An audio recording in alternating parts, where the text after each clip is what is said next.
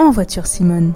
Strong ladies and gentlemen, bienvenue sur QCM Radio. On se retrouve comme chaque semaine pour mettre en lumière une femme qui marque l'actualité.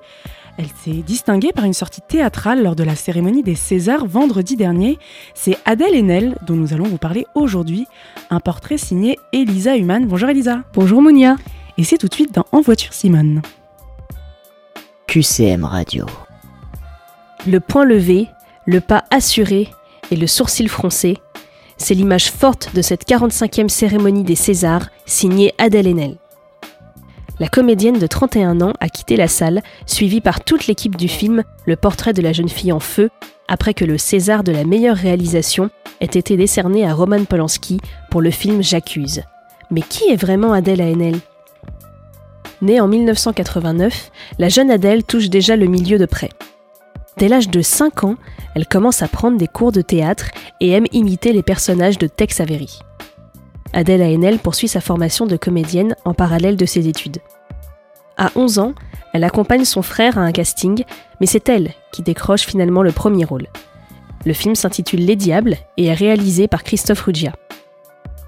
Plusieurs proches de l'actrice décrivent par la suite une emprise du metteur en scène maintenue bien après le tournage du film. D'autres affirment n'avoir rien remarqué, comme par exemple la monteuse qui décrit une relation paternelle sans ambiguïté avec Adèle Haenel. Mais selon l'actrice, cette emprise a ouvert la voie à des faits d'attouchement et de harcèlement sexuel entre ses 12 et 15 ans, ce qui l'a conduit en 2019 à accuser le réalisateur. Plus de deux ans après le lancement du mouvement MeToo aux États-Unis, elle est la première actrice française à prendre la parole sur le sujet. Entre-temps, Adèle Haenel remporte deux Césars, celui de la meilleure actrice dans un second rôle pour Suzanne en 2014 et celui de la meilleure actrice en 2015 pour Les Combattants. Elle tourne auprès de grands noms du cinéma indépendant. Céline Sciamma, les frères Dardenne, Pierre Scholler ou encore Robin Campillo dans 120 battements par minute.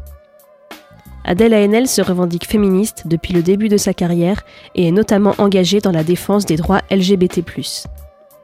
En 2020, elle déclare au New York Times que distinguer Roman Polanski, dont le film J'accuse est nommé 12 fois, revient à cracher au visage de toutes les victimes.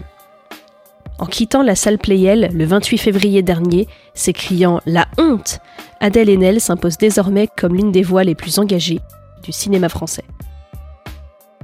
En voiture Simone Sur QCM Radio.